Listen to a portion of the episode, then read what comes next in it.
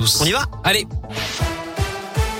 et à la une de l'actu, l'ouverture ce matin du procès du meurtre de Mireille Knoll, cette vieille dame juive tuée chez elle à Paris en 2018. Deux hommes sont accusés de cet homicide à caractère antisémite. Ils se rejettent la responsabilité. L'appartement de la victime avait ensuite été partiellement incendié. L'affaire avait d'ailleurs choqué le monde entier. Le procès est prévu jusqu'au 10 novembre.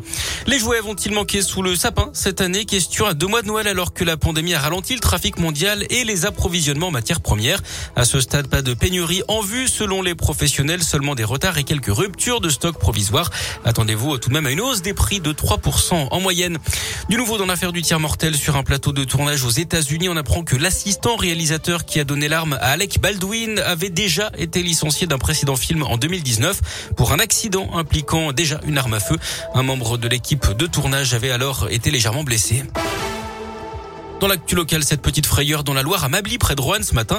D'après le progrès, le chauffeur d'un camion citerne a été victime d'un malaise au volant en traversant la ville. Le véhicule parti de Calais dans le nord et qui devait rejoindre Montfaucon en Haute-Loire a fini contre un arbre sur le parvis d'une école. Le chauffeur roulait avec sa fille de 10 ans à côté de lui.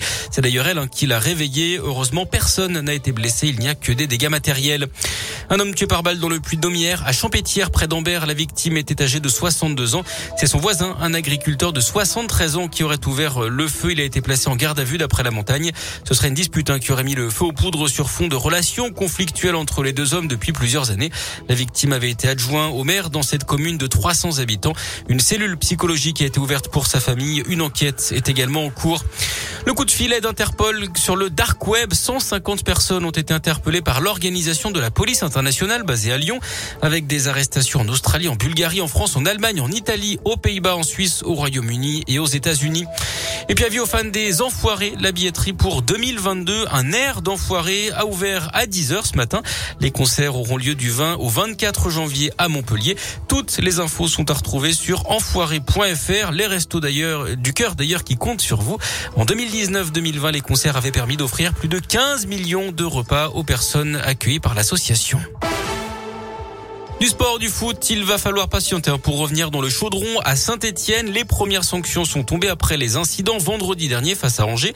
Les dirigeants stéphanois ont été entendus une première fois hier par la commission de discipline de la Ligue. Ils seront à nouveau auditionnés le 17 novembre.